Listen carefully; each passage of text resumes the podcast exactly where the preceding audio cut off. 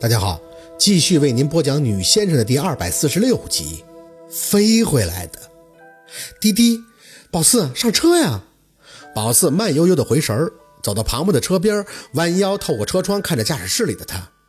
胖，你先回去吧。那你要去哪儿啊？宝四嘴角扯出个难看的笑，目的让他安心。我想自己走走静静，你回去帮我召唤一下小六，不用跟他多说什么，让他一个人待着就行了。庞庞看着宝四的嘴张了几下，那那你早点回来啊，别走太晚了。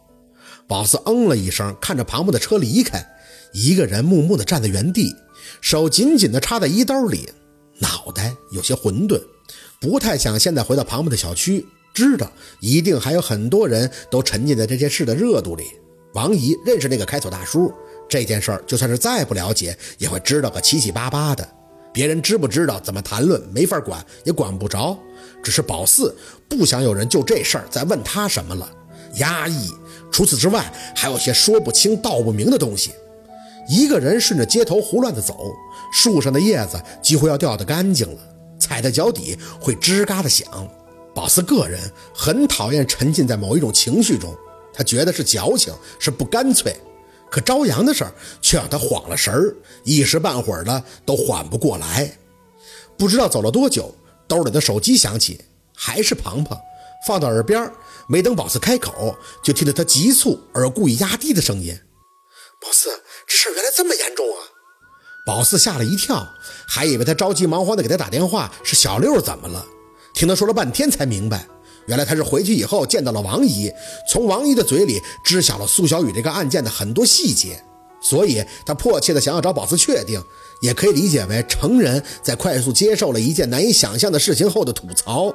否则，他的心情是没法平复的。宝四，原来这个苏小雨那么狠呀！我听王姨说，那个女人被虐待的挺惨的。除了你之外，不是还有个开锁大爷是协助破案的吗？那大爷王姨认识。他说苏小雨的手段极其残忍，动不动就打那个女人，打得她神志都不清了。还有，好像还被那个过。天哪！你说那个女人以后要怎么面对生活呀？宝四不知道要说什么，这事儿极容易激起民愤。唾骂完苏小雨，大家很自然的就同情被迫害的女人了。庞庞的反应在意料之中。宝四，你是在听我说话吗？我听完这个心情都不好了。那苏小雨还是人吗？不过我看小六也挺可怜的。刚才王姨还过来了，站在客厅就说这事儿了。小六就在他房里，肯定听得一清二楚。王姨说苏小雨这太能装了，他以前只以为苏小雨是小三儿，谁知道苏小雨还敢干这么违法的事儿，请等着被枪毙呢。庞庞发泄了半天，又低声的问：“宝四，你说那个女人还能活下去了吗？以后她要怎么面对自己的生活呀？我想她得死吗？”宝四两个字打断了庞庞要出口的话：“为什么要死？为什么不能好好活下去？一辈子长着呢。苏小雨让他死，可他不可以死。他还有大把的时光去享受生活给他的阳光，他应该得到的更多，而不是一辈子活在阴霾里。代价这两个字，不需要他去付出。”他是最无辜的那个，也是最要好好活的那个。宝四，我不是那个意思。许是看宝四有些激动，庞培也磕磕巴巴的解释：“是这种事儿很难去接受啊。”他，他也不想，他是最痛苦的那个。他不需要任何人给他的人生出谋划策，他会走出来的。因为我认识他，我了解他。那间黑屋子，他就算是进去了，也会让自己走出来的。庞庞在那边噤声了。宝四控制了一下情绪，声音还是发颤。胖，只要人活着，就没有过不去的坎儿；死了，才会变成永永远远的遗憾。我万幸他还在。人活着就有很多的机会，死了不过就是一缕薄烟，只剩虚无。庞庞的意思懂。朝阳受到的折磨，无异于那墙上擦拭不尽的蚊子血。哪怕伤口好了，那东西也会时不时的提醒你，膈应你。最重要的是，别人也看到了，等于是大家一起膈应你，还不如给自己来个痛快的，至少也不用再面对了。旁的人看的也不会觉得痛苦了。可这事儿在宝四看来，需要偿命的人很多，世尊、护法、古店老板苏小雨，她那闺蜜，唯独朝阳，她不需要为这事儿买单。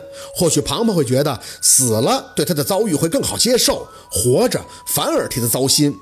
不，宝四想的是，要是朝阳死了，那就跟那些被剔骨绞碎的女人一样了，再也没有机会翻身了。他憎恨死亡，那意味着永久的失去。宝四相信这个坎儿朝阳会过去的，心疼的只是没办法去帮他，仅此而已。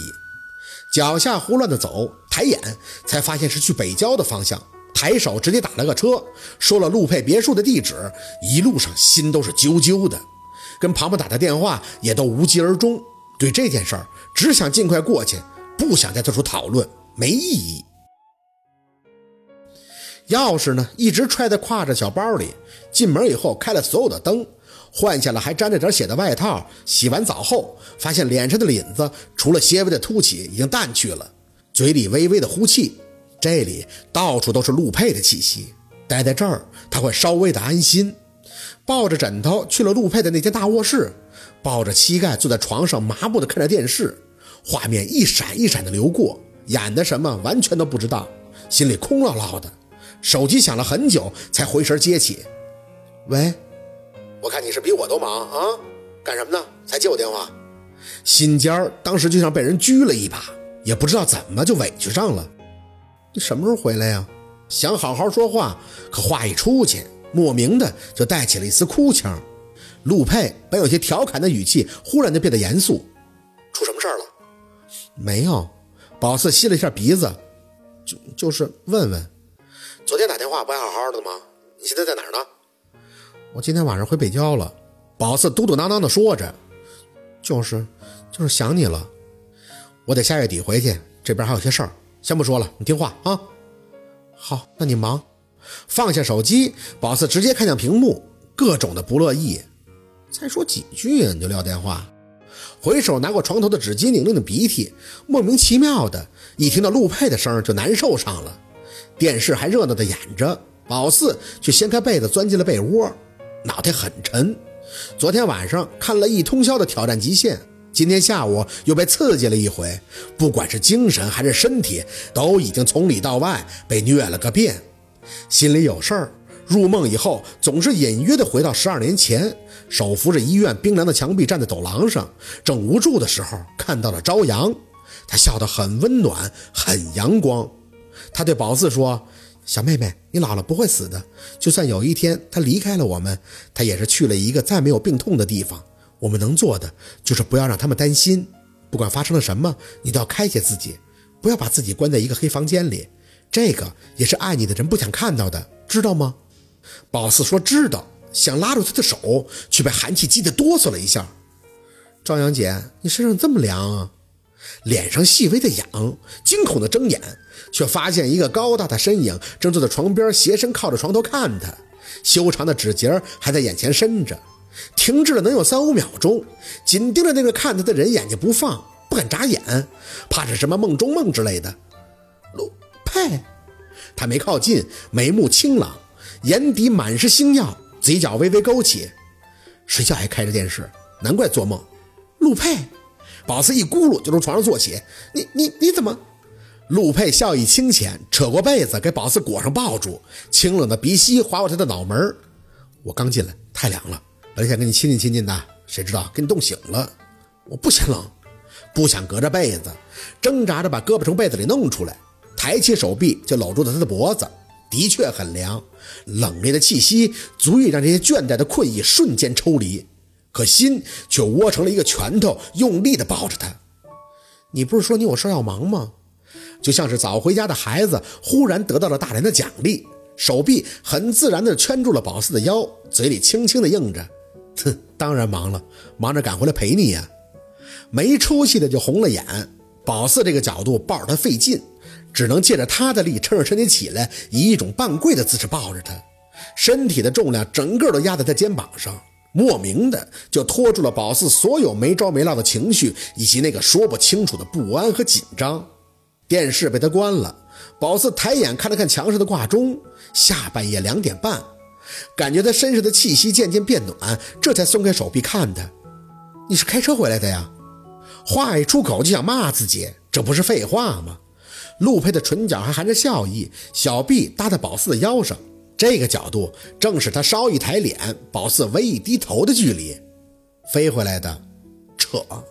轻轻的回了一个字，却仔细的看着他的眉眼，深邃的眸子里隐藏着丝丝的疲惫。